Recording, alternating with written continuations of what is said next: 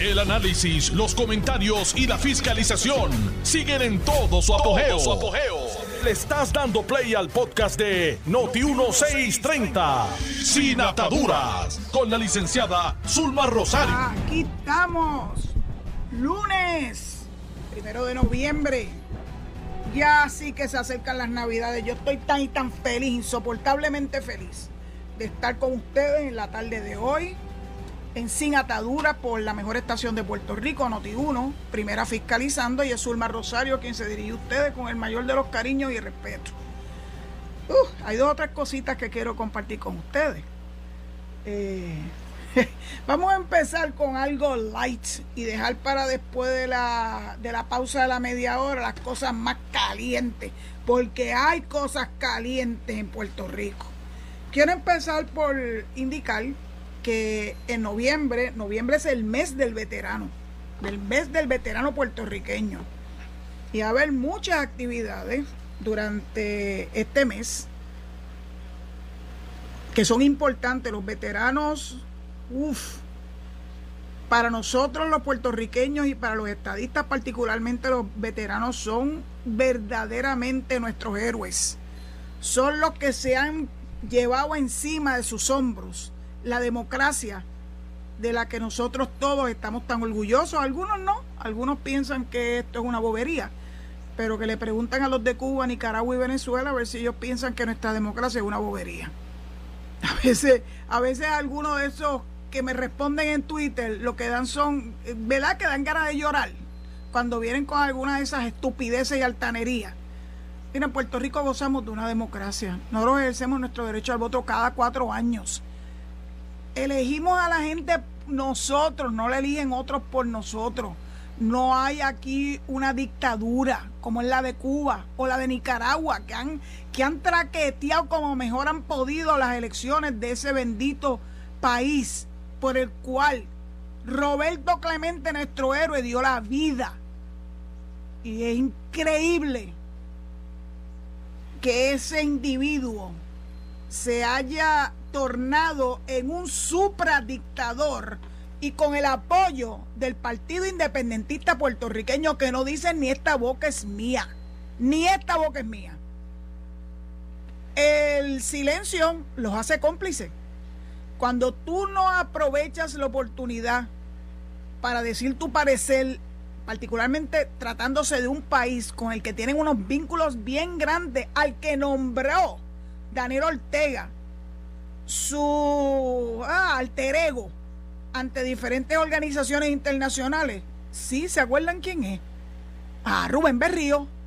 ¿Han visto todas esas fotos de María de Lourdes y de Juan Dalmao abracetados con esta gente? Pues miren, y han oído alguna expresión de ellos quejándose de lo que está pasando en Nicaragua, donde absolutamente no hay ni un hálito de democracia donde tienen encarcelado a toda la oposición. Eso sí que es grande. Imagínense, imagínense que Pedro Pierluisi decide encarcelar a todos los populares, liderato popular, para que no puedan, sin duda alguna, eh, hacer lo que hacemos nosotros cada cuatro años. Competir de buena lid. Que cada cual convenza al pueblo con su voto. No, allá en Nicaragua no. Allá el problema es que Daniel Ortega y su esposa, eh, han decidido que ellos son los únicos que pueden dirigir ese país y que para evitarse que haya competencia, pues los encarcelan. Primero cerraron los, todos los medios de comunicación más importantes en Nicaragua.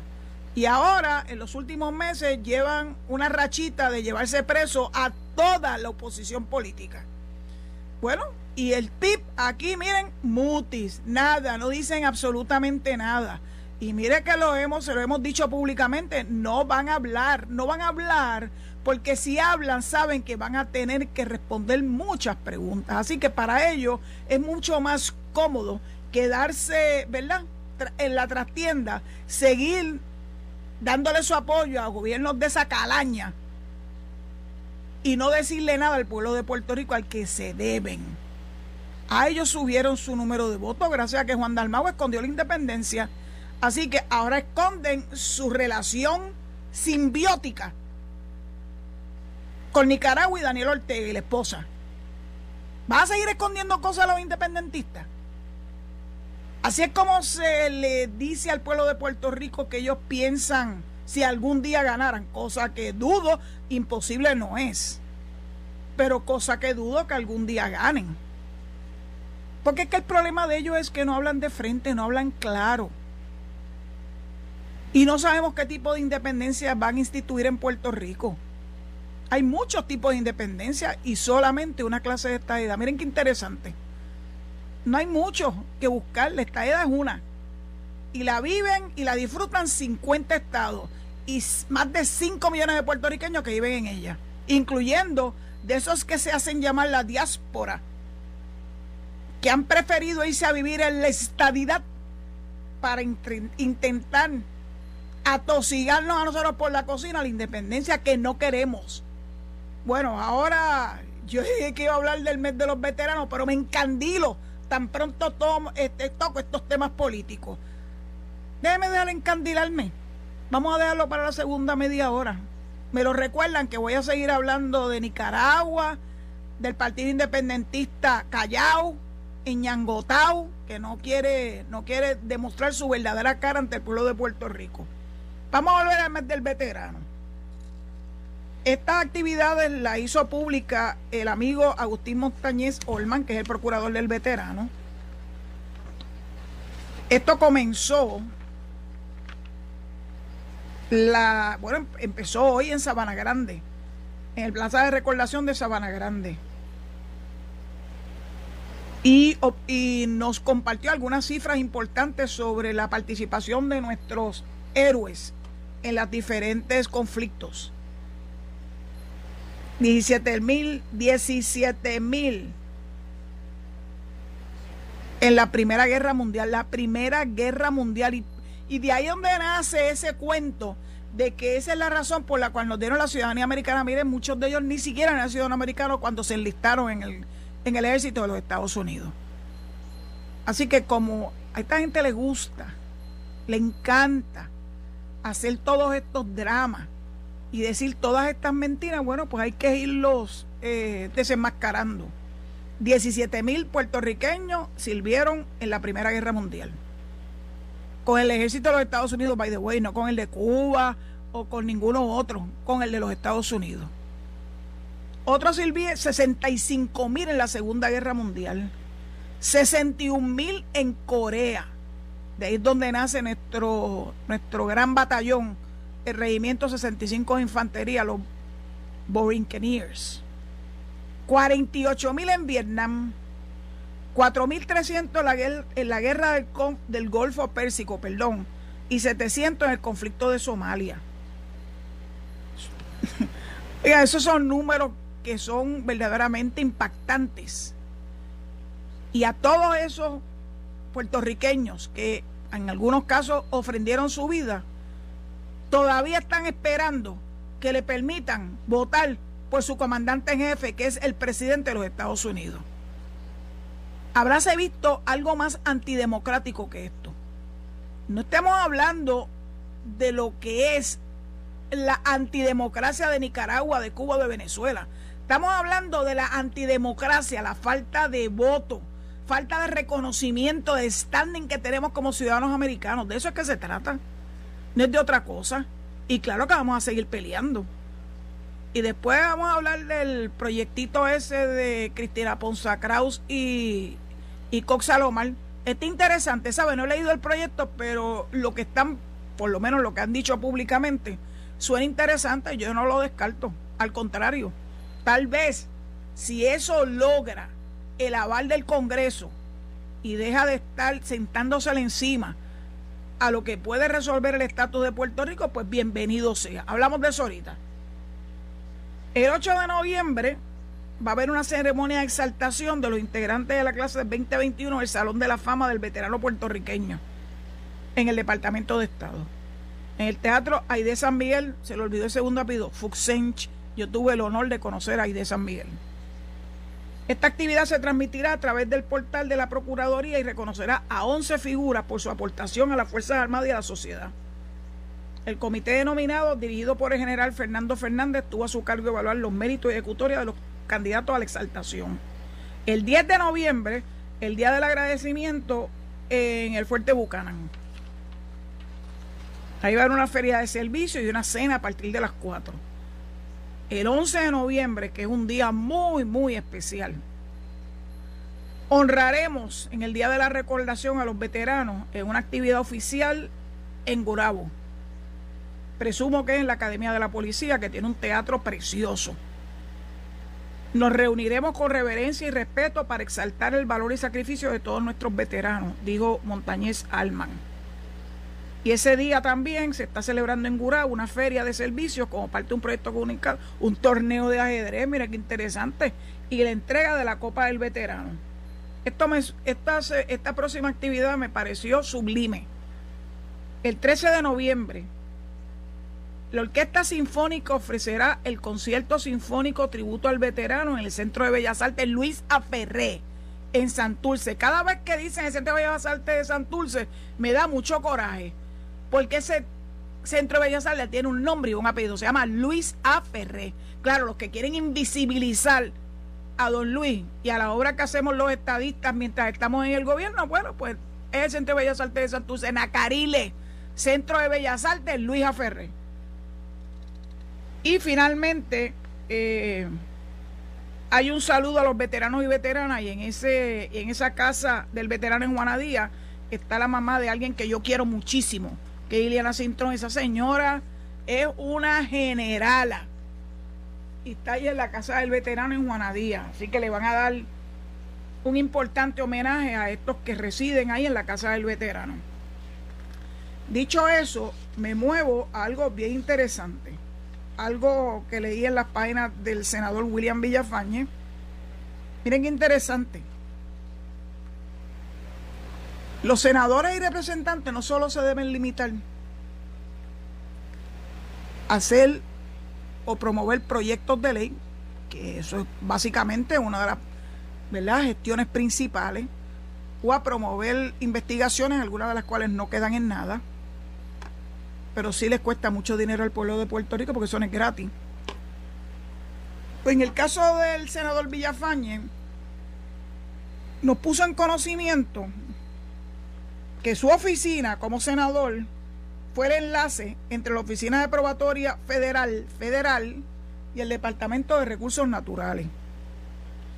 Firmaron un acuerdo de colaboración para que las personas que han cumplido su sentencia, ya están cumplidos, no en el intermedio o antes de, completen las horas de servicio comunitario requeridas bajo las condiciones de libertad. O sea, estuvieron presos, salieron, pero siguen bajo la tutela de la Oficina de Probatoria Federal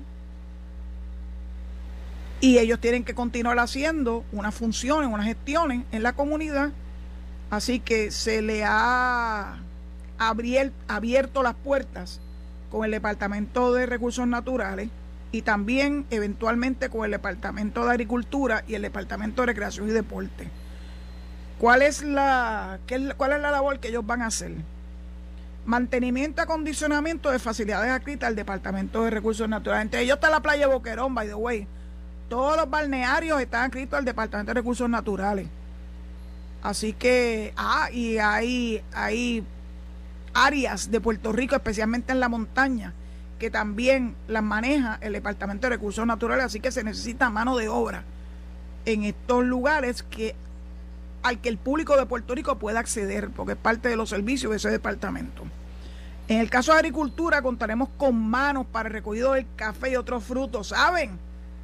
Recuerdan que no podemos darnos el lujo que se nos pierda el café. Esta es la primera gran cosecha después de María.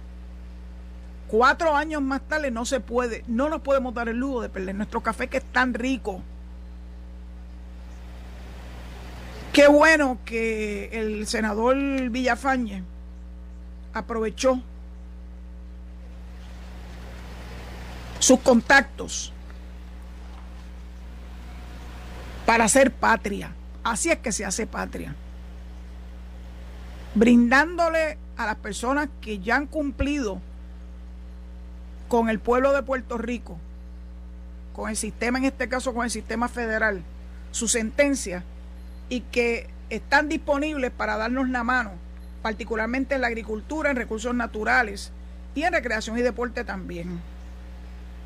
Gracias, senador Villafañe. Como les dije en una comunicación que tuvimos a través de la plataforma LinkedIn, así es que se hace patria, sí señor. Así que muchas felicidades al senador Villafañe, muchas felicidades al secretario de Recreación y Deporte, de Recursos Naturales y el de Departamento de Agricultura también, porque van a conseguir manos que están dispuestas a ayudarnos a levantar nuestra patria.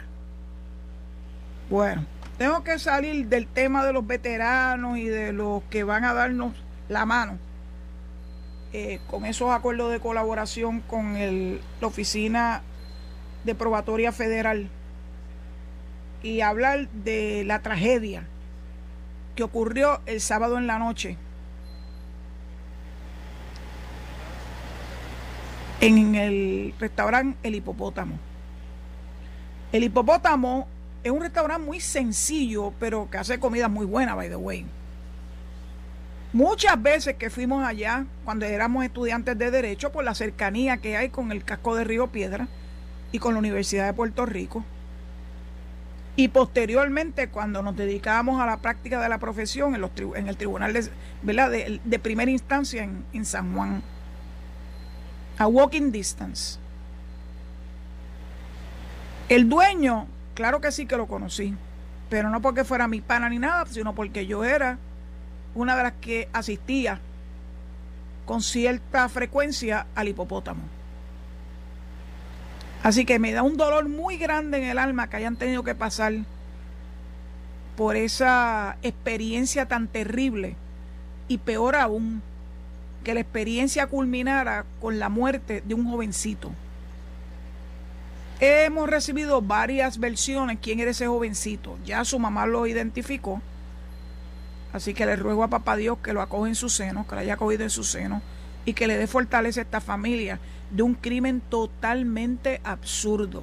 Lo único que yo me puedo imaginar es que ese muchacho, con la impetuosidad que hay en la juventud, tal vez hiciera algún esfuerzo por zafarse de los secuestradores o enfrentarse con ellos, no sé. De verdad que ya sabremos eh, por qué razón ultimaron a este jovencito, que algunos dicen que era hijo de un empleado del hipopótamo y otros dicen que trabajaba en el hipopótamo, no sabemos. A lo mejor eran las dos cosas. Su papá trabaja allí y él entonces pudo tener la oportunidad de ganarse unos chavitos dando algún tipo de servicio en ese restaurante. No lo sabemos. Lo que sí sabemos es que alegadamente, después que ocurre el secuestro del dueño del restaurante y de un familiar y de este jovencito, y que pidieron 80 mil dólares de rescate, que me parece tan extraño esa, esa suma, 80 mil, no sé, es extraña. Eh, alegadamente eh, los secuestradores obtuvieron el dinero que reclamaron y dejaron libre a dos de las tres personas secuestradas. Entonces aquí la prensa le encanta unir una cosa con la otra y dice, ah, bueno, era que no había policía porque estaban en el Blue Flu. Miren, señores, con policías activos en toda su totalidad, no hubiesen podido impedir esto. Eso es algo planificado, eso no es algo que ocurrió frente a las narices de nadie. Lo planificaron a tal punto que se los llevaron en la guagua de una de las personas vinculadas con el hipopótamo y que eventualmente ese jovencito aparezca muerto en la carretera Río Piedras Acagua, la número uno Primero dijeron que estaba dentro de la guagua, después dijeron que lo habían tirado cerca de una estación de gasolina, aproximándose a la muda, a la muda de Cagua. Eso es una tragedia, como quiera que lo miremos. Pero lo bueno es que gracias a la tecnología hay muchísimos visuales de quiénes fueron estos bandidos, desalmados, sin vergüenza, que por ganarse unos chavos, en vez de ponerse a trabajar y doblar el lomo, se están dedicando a hacer del crimen su modus vivendi. De uno de ellos que está alegadamente muy identificados dicen que la última vez que las autoridades, ¿verdad?, estuvieron, conocieron a este individuo y lo apresaron, le cogieron un arsenal enorme de armas y de cosas, ¿verdad?, este, relacionadas con su vida delictiva. Entonces hay otra versión que dice que estaban en la libre comunidad. No sabemos si bajo fianza, no sabemos si es que esos hechos son remotos, no sabemos si cumplieron su sentencia, no sabemos si están en libertad eh, bajo palabra o en probatoria, que son dos cosas muy distintas. La probatoria o libertad a prueba se concede antes de que la persona cumpla un solo día de cárcel. Es lo que se llama una sentencia diferida. La libertad bajo palabra se concede después que la persona ha cumplido gran parte de su sentencia y ha sido entonces merecedor de que la Junta de Libertad bajo palabra lo evalúe, evalúe cómo, cómo ha sido su trayectoria dentro del sistema correccional y le dé la oportunidad, luego de que tenga un amigo y consejero, y que tenga o trabajo o estudios, un lugar fijo de vivienda y otros elementos que dan ¿verdad? Eh, una tranquilidad al sistema de que pueden seguir los pasos de estos individuos. No sabemos. No sabemos quién era ese individuo, no sabemos si estaba en libertad bajo palabra, si estaba en libertad eh, a prueba o probatoria, no sabemos si estaba libre bajo fianza, no sabemos nada. Entonces inmediatamente la gente empieza, porque ahora, ahora está lo último que está de moda, a achacarle a los al juez o la jueza que le dio la oportunidad de estar en la calle. Yo no lo sé. Si es un juez el que interviene, estamos hablando de una fianza, obviamente, pues los jueces no intervienen en la, en la libertad bajo palabra. En la probatoria sí, porque es la sustitución a la sentencia de cárcel. No sé. Todavía no sabemos muchos detalles de este trágico hecho. Pero ya tendremos la oportunidad de conocer, porque es obvio que el FBI tiene muchísima información y esas visuales donde se ve claritito la cara de estas personas, tiene que rendir frutos. La gente tiene que saber quiénes son.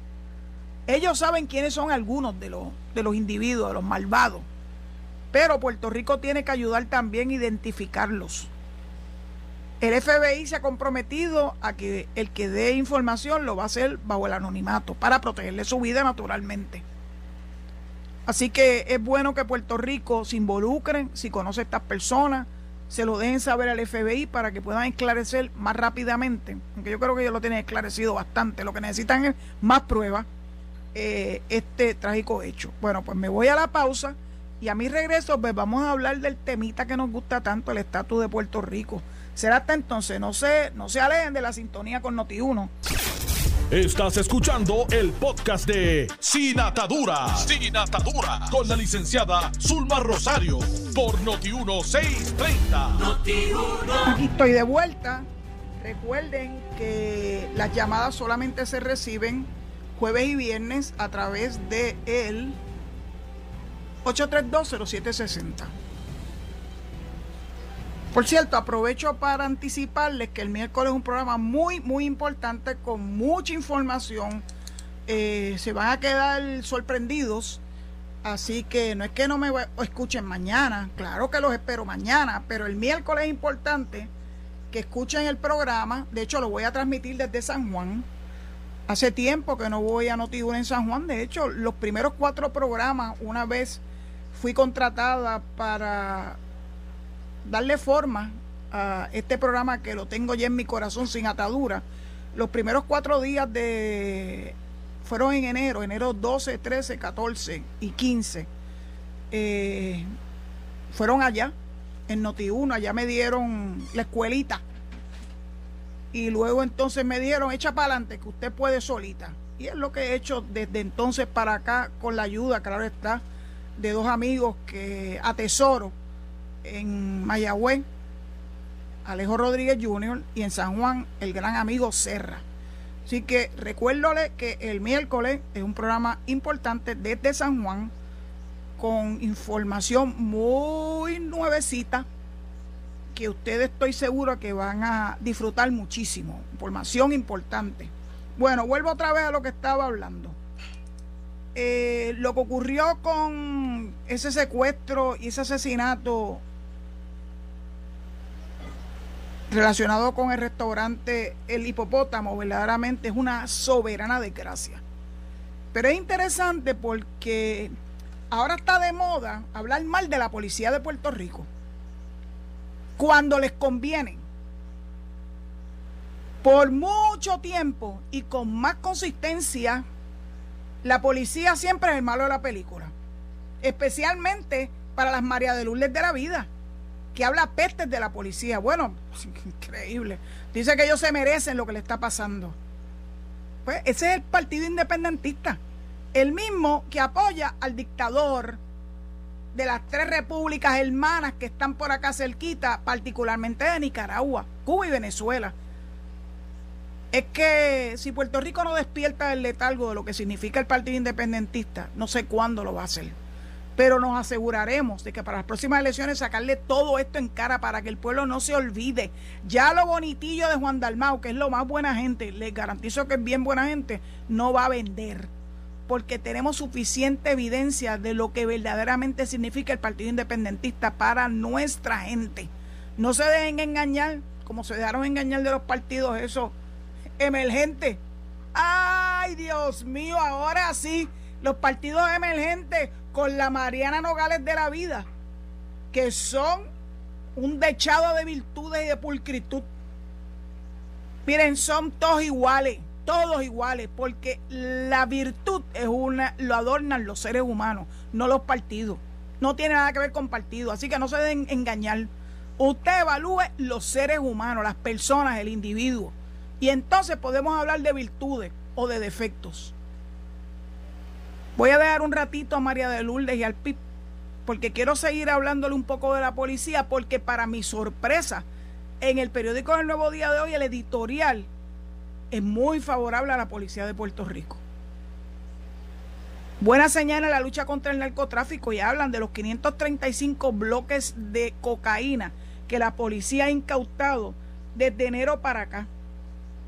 Yo creo que es bueno que le den todo el mérito por el trabajo tan importante que hace la policía, especialmente la parte de inteligencia y la parte de los task force en unión con las autoridades federales.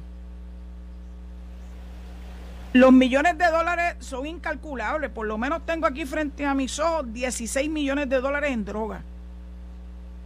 Es importante esta labor de la Policía de Puerto Rico y me alegro que le estén reconociendo a la Policía de Puerto Rico sus sacrificios para ponerle a, nuestra, a nuestra patria, darle, darle un poco de más sosiego ante estos bribones que con tal de hacerse ricos venden ese asco de droga, particularmente a la juventud. Hacerlos entonces adictos y verlos entonces en las calles pidiendo dinero para poder sostener su vicio.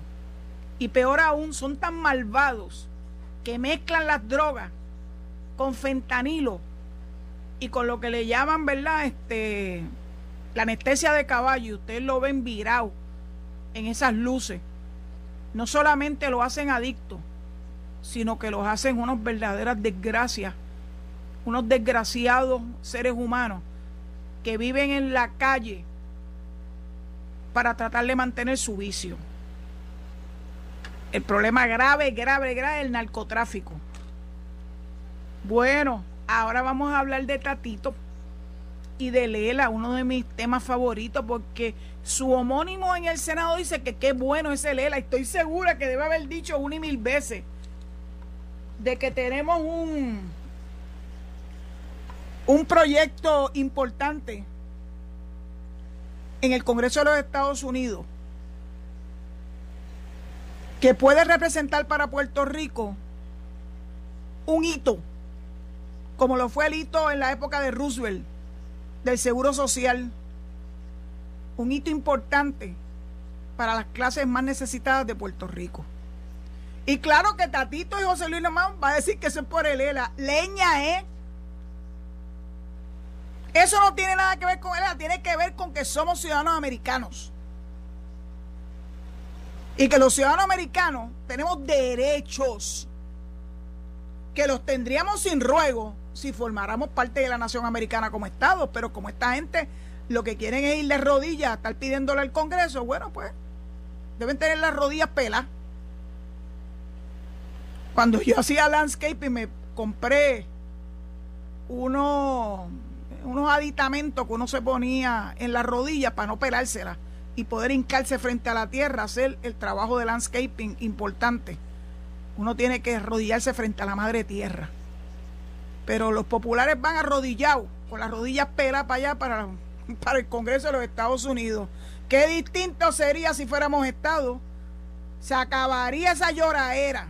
Se acabaría esa espada de Damocles con la que vivimos todo el tiempo. Es una espada de Damocles si nos dan o no nos dan, nos dan o no nos dan. ¿Nos darán o no nos darán? ¿Nos dan todo lo que nos tienen que dar o nos dan un chispito lo que nos tienen que dar? Sí, porque es un juego. Nos mantienen en vilo todo el tiempo, todo el tiempo. Ustedes saben que yo estoy confiada y convencida que solamente un Puerto Rico Estado no tendría que estar en esa lloraera, en esa arrodilladera. Pero, como José Luis Dalmau dice que qué bueno es el ELA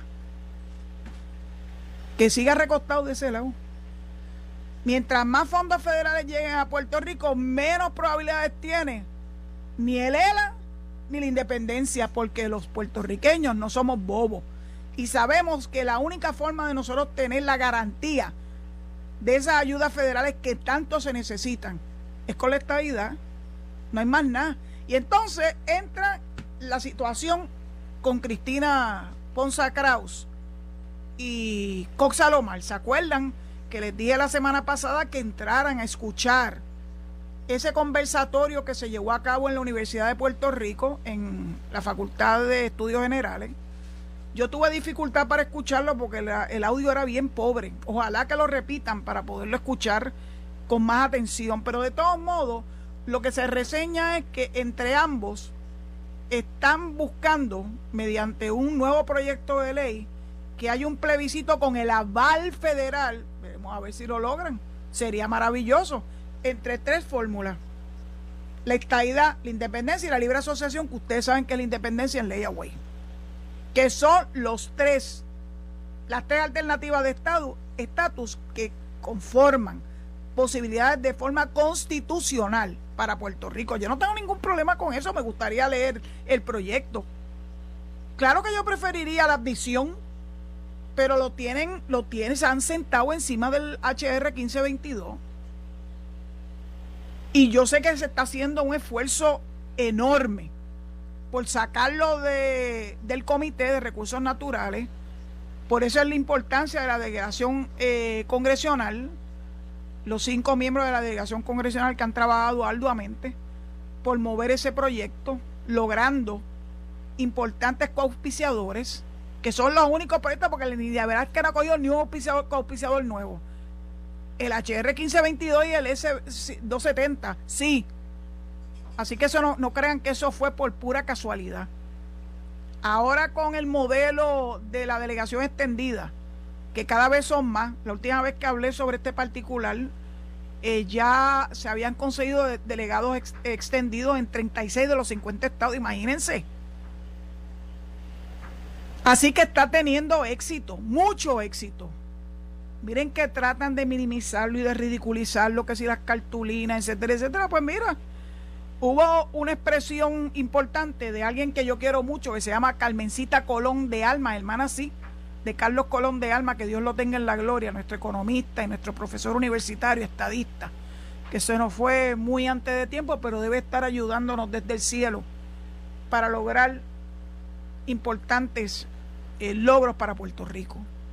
Pues Carmencita estuvo allá en Washington con su cartelón y yo le di retweet y lo puse en mi página de Twitter para que la gente sepa que cada vez siguen sumándose más y más puertorriqueños de allá y de acá en la expresión maravillosa frente a la Casa Blanca y posteriormente frente al Congreso y luego frente al Tribunal Supremo para hacernos visibles. Se han publicado un sinnúmero de anuncios locales en los periódicos principales de los diferentes estados para abordar a los representantes y a los senadores que todavía están pensando si van a unirse o no al co-sponsoring de esos proyectos de estabilidad o de admisión. Mientras tanto, se sigue peleando con cartelón o sin cartelón. Y entonces Carmencita nos dice, porque lo puso en Facebook, que ella se sorprendió porque cada vez se unían más y más personas a felicitarla, a brindarle su apoyo. Hubo alguien que hasta música le puso para entretenerla, para acompañarla. La gente piensa que ese proyecto 51 por 51 no tiene gran impacto. Pues que se lo sigan recostando de ese lado. Las cosas importantes empiezan de esa forma.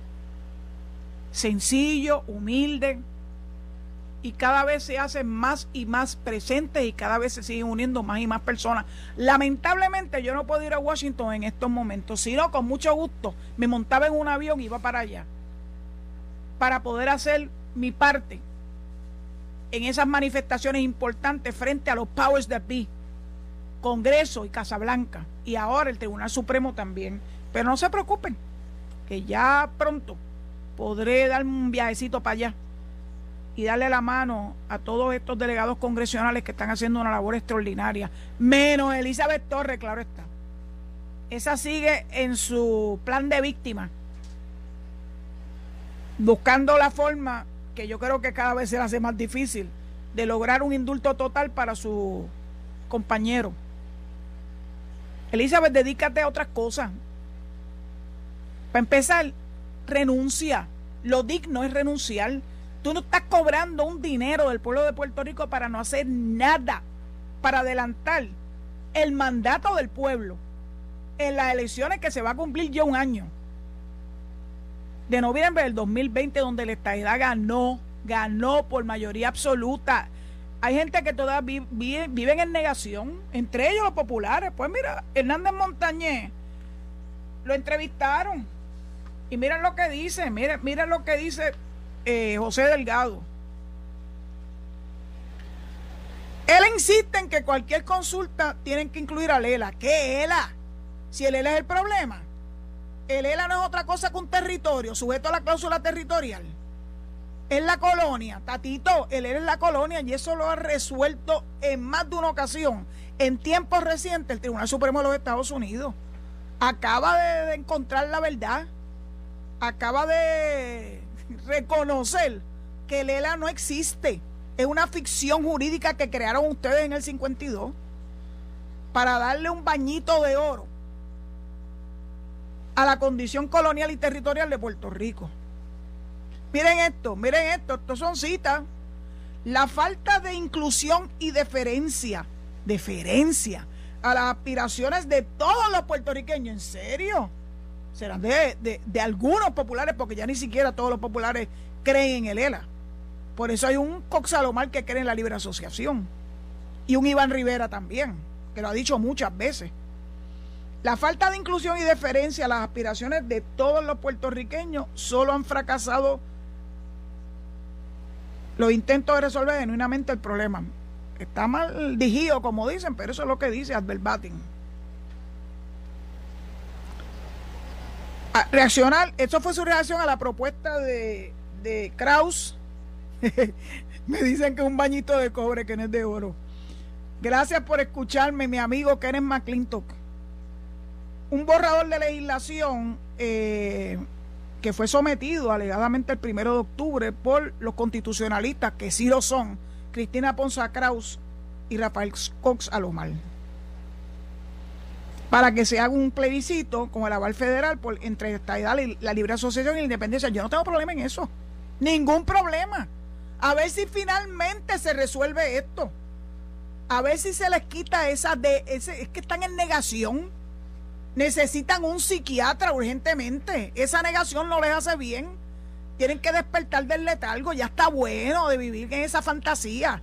La gente que vive en la fantasía, no, no, tiene que vivir en la realidad, especialmente gente que tiene posiciones importantes en el aparato gubernamental de Puerto Rico y que tienen que tomar decisiones todos los días. Bueno, pero como viven en la Lalandia, vamos a ver si algún día despiertan, despiertan de esa, de esa negación perenne que han tenido. Ponza Kraus y Cox Salomar sostienen que el actual estatus territorial conocido como ELA debe quedar fuera del proceso. Pues claro, si ese es el problema. Tú no pones el problema como parte del proceso para resolver el problema. No, no, no. Saquen el problema a un lado y el problema es el ELA. Ha sido siempre el ELA. En su declaración, Hernández Montañez dijo que la posición de la mayoría del Partido Popular en la Cámara, que es donde él los tiene controladitos, ha sido que el ELA tiene que estar entre las alternativas de Estado. Bueno, por eso es que ustedes viven viven en, no sé, en una constante, qué sé yo, no sé ni cómo decirle. Es que no quiero ofender a nadie. Eso de vivir en la Lalandia no es bueno, es malísimo. La Junta de Gobierno del PPD ha descartado respaldar un ERA fuera de la cláusula para territorio de la Constitución. Pues entonces, quieren seguir bajo la, cláusula territorial. Ay, Dios bendito. Quieren seguir con la, con la cadena en la cabeza, en el cuello. En su más reciente resolución, la Junta de Gobierno del PPD indicó que busca un ELA que no esté sujeto a los poderes plenarios del Congreso bajo la cláusula territorial. Pues miren, sigan soñando con pajaritos peñados. O se está dentro de la cláusula territorial o se está fuera de ella. Para estar fuera de ella tienen que ser o Estado independiente. Independencia directa o independencia en ley away, como le mencionamos. Yo de verdad que pienso que esta gente viven, viven enajenados. Pero mientras ellos vivan en esa enajenación, quiero que sepan que en el periódico de ayer, esta vez el vocero, nos están diciendo que se abrieron las compuertas para las candidaturas en las directivas de organizaciones de servidores públicos en transportación obras públicas, agricultura, departamento del trabajo, autoridad de los puertos y de Macao del Partido Popular. Esos que siempre decían que esas organizaciones eran malas, que esos son los que recaudan fondos en las agencias, etcétera, etcétera, mira, lo hacen público. Ya no les queda ni rubor en las mejillas, ni eso tienen pues saben que tienen que, por si acaso se lo estoy diciendo, los que interesan en aspirar en esta agencia a ser de los servidores públicos populares, tienen que someter su documentación, ah, bien tecnológica, a través del secretario at ppdpr.net. Antes del 12 de noviembre, se le está haciendo tarde, le queda 11 días. Fíjense, como tanto que lo criticaban, resulta que es la forma y manera de conducir adeptos para ese partido. Servidores públicos populares. Yo creo que ya les quedan poco, muy poco. Es difícil que una persona en el siglo XXI, en el año 21 del siglo XXI, todavía piense que el Partido Popular es una opción razonable. No lo es, no saben ni siquiera gobernar. Díganme, díganme qué han hecho en estos 11 meses. Ah, el plan de ajuste de la deuda. Bueno, veremos, ojalá que se concrete. Ah, la, el presupuesto, claro, si es el presupuesto de la Junta, así cualquiera gobierna. Pero ¿dónde están? La confirmación de los secretarios importantes que todavía tienen en el limbo. 11 meses y no tenemos un secretario de Estado en propiedad, hablando de Kenneth McClinton, que lo fue en propiedad, y que presidió un Senado en momentos donde había, uy, había grandes problemas, porque había, habían dos partidos en la hegemonía del poder. De eso sabe Kenneth, y parece que hoy es una de las personas que va a hablar con Quique Cruz sobre esa experiencia de tener que gobernar, co-gobernar, mientras la ejecutivo está por un lado y el legislativo por otro. Yo creo que va a ser interesante esa entrevista que va a hacer Kenneth. Entiendo que va a estar Aníbal, sí, Aníbal. Y Kenneth, no sé quién más va a estar, pero estoy segura que va a ser del agrado y es cuestión de esperar unos minutitos más. Ya pronto, pronto, pronto. De hecho, me tengo que ir despidiendo porque tengo que darle este espacio importante a Quique Cruz para que prepare su programazo eh, y estaré pendiente del mismo, porque me interesa saber cómo se manejaron en tiempos pasados esto de los gobiernos compartidos. Ah, va a estar Lucía Ponte, me dice Kenneth. Pues qué bueno, excelente. Yo creo que va a ser un excelente programa, así que manténgase en sintonía con la mejor estación de Puerto Rico, Noti1, primera fiscalizando, y saben que inmediatamente después del break viene Enrique Quique Cruz y posteriormente, un chispito más tarde, mi amigo Luis Enrique Falú. Que Dios los proteja y será hasta mañana si Dios así lo permite. Muchas gracias por su sintonía. Esto fue el podcast de Noti1630, sin ataduras, con la licenciada Zulma Rosario. Dale play a tu podcast favorito a través de Apple Podcasts, Spotify, Google Podcasts, Stitcher y notiuno.com.